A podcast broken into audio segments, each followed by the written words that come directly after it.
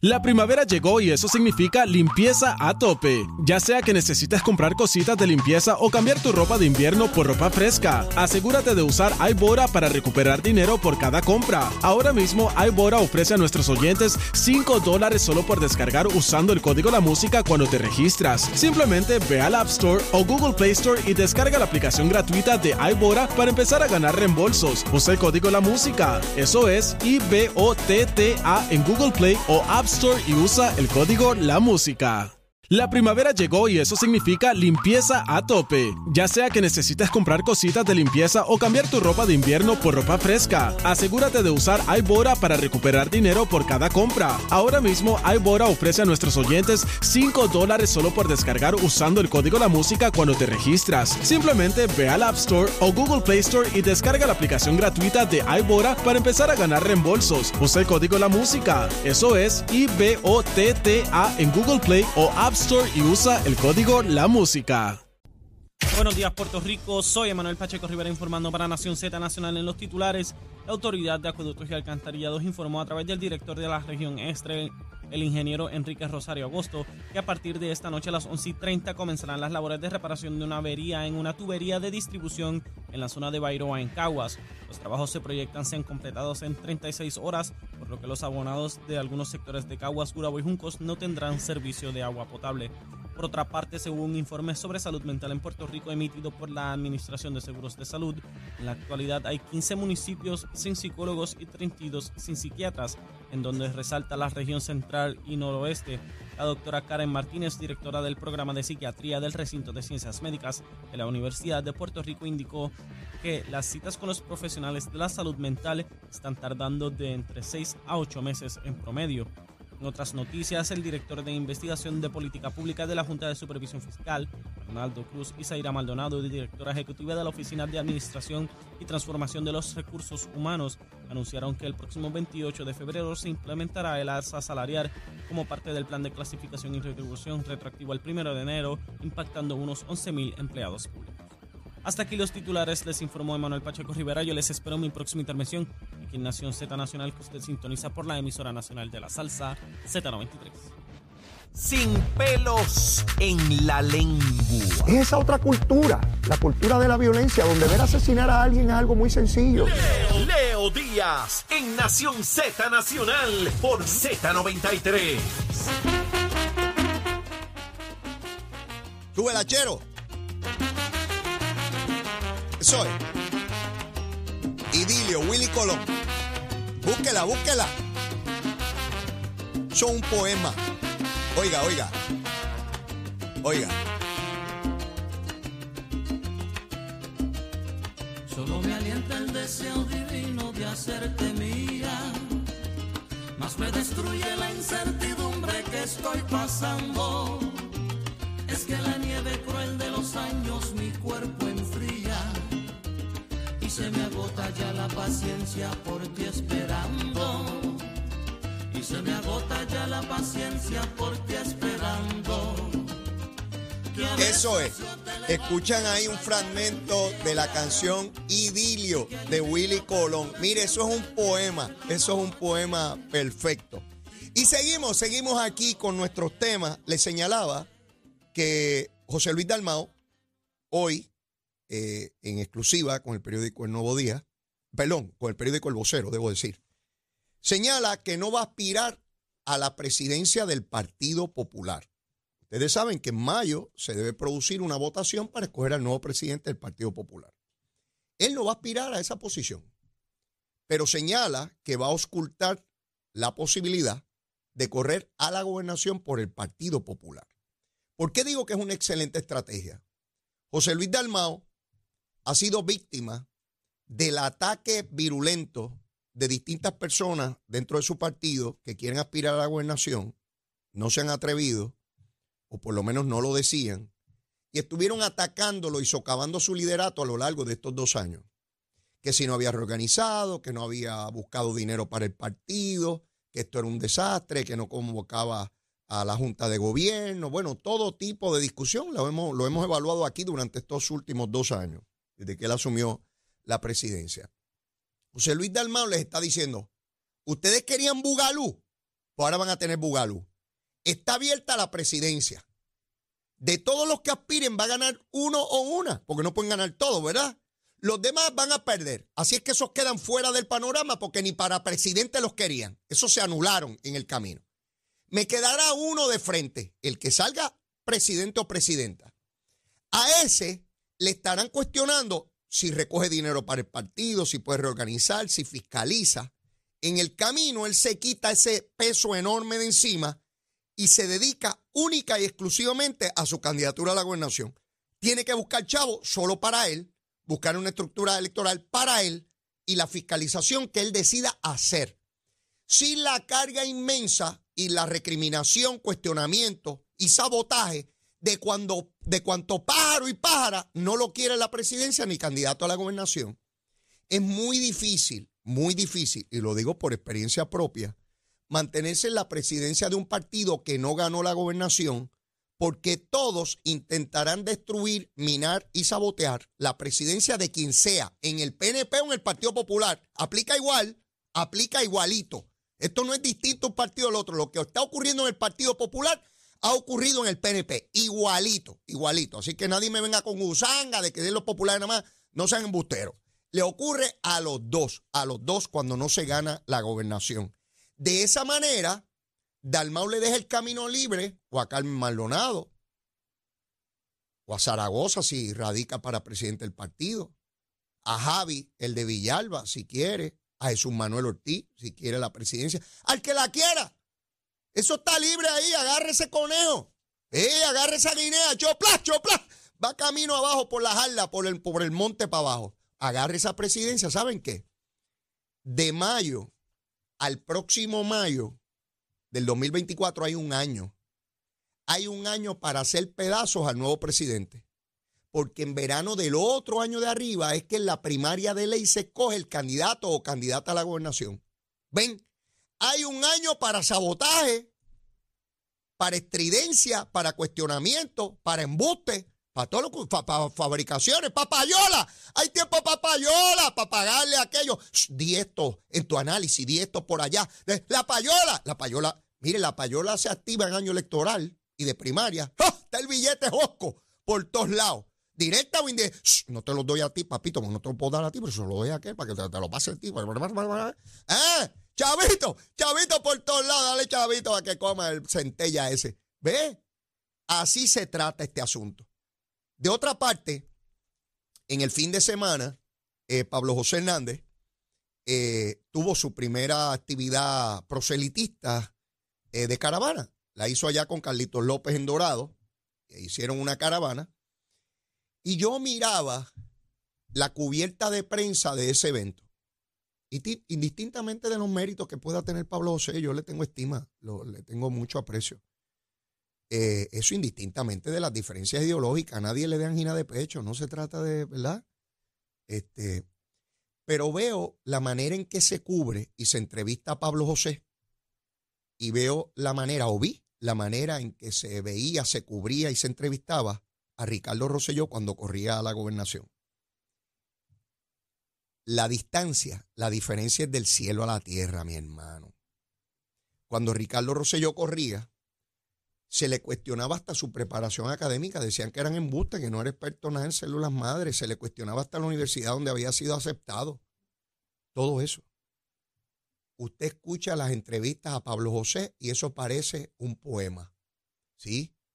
Eso es una cosa preciosa donde caminan hadas y usted esto y usted lo otro. Y los periodistas no se atreven a hacerle preguntas difíciles ni a cuestionarle nada. Eso es una oda a la felicidad, a la cosa etérea. Habían medios que ayer cubrían la caravana como un evento ya de las elecciones. a ningún estadista le hacen eso. A ninguno le hacen una cubierta como esa. Eh, busque, mire, no me haga caso a mí, yo soy un embustero, según algunos sectores. Mire usted y escuche las entrevistas. Usted, usted, usted tiene oído. Escuche las entrevistas. Ay, Pablo José, ¿cómo estás tú y tu abuelo y tu papá? ¿Y qué te ha parecido la política hasta ahora? ¿Y por qué vas a correr? Y qué sé Una cosa preciosa, bellísima.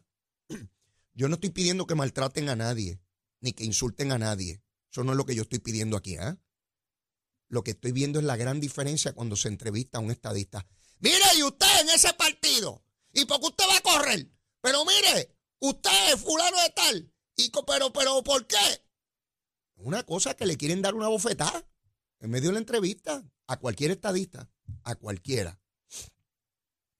Y uno mira eso y se da cuenta lo difícil que es para el movimiento estadista ganar una elección y también entender la frustración de los sectores antiestadistas que ante todo eso, frente a todo eso, frente al verano del 19 a una primaria del PNP, gana un gobernador estadista. Yo sé que es bien duro y frustrante para esos sectores, pero ahora vienen bien duro o más duro. Por eso es que yo le digo a los estadistas, al liderato del PNP, al liderato del PNP, allá ustedes, porque ya yo estoy liquidado, ya yo estoy en, mire, yo estoy en la fosa 18, en aquella tumba allá abajo, en la línea 14, allí yo estoy enterrado. Ya yo, ya yo morí. Estoy hablando de los que están vivos, de los que están en las posiciones, de ustedito, de ustedito, ustedito. Echen para adelante y métanse en una primaria a la gobernación para que se fastidien todos. ¡Ey! Métanse ahí. Como ustedes dicen que cuando hay primaria es cuando más fuerte sale el PNP, pues mire, tengan una primaria bien dura y bien cruenta. Arránquense las cabezas todos. Porque como ustedes dicen que salen más fortalecidos después de, de cada primaria, pues en la última, el candidato a la gobernación ganó por el 33%, en la última. ¿Saben? Busquen cómo ha ido bajando los votos en el PNP. Sí, para que, que sigan con el discurso ese de tonto, de que con las primarias se fortalece. Yo no sé qué rayo es lo que se fortalece. Yo no sé qué rayo es.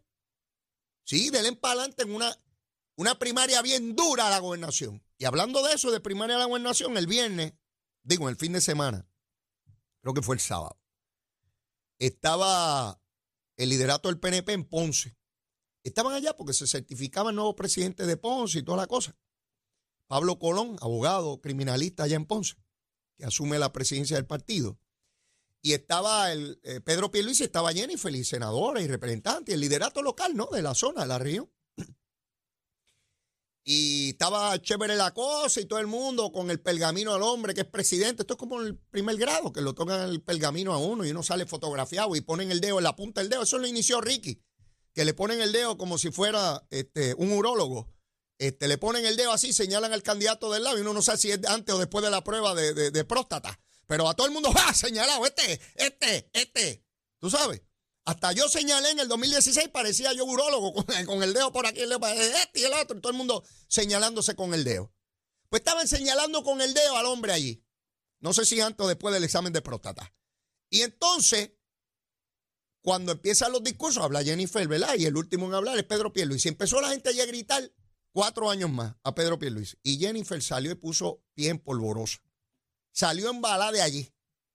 Mire, no le gusta que digan cuatro años más a Pierluisi. Salió en bala. Entonces afuera, eh, yo vi el corte periodístico. Decía que el señalamiento que ella hizo de que aquí están evitando que funcionarios públicos vayan a sus actividades fue lo mismo que dijo Pedro Pierluisi de Wanda Vázquez. Eso es falso y es una mentira de la comisionada. Sencillito, yo lo digo clarito. Cuando Pedro Pierluisi hizo ese señalamiento, no lo hizo como Jennifer, que era una cosa genérica de que hay una gente por ahí que parecen duendes que levitan. No, no, no.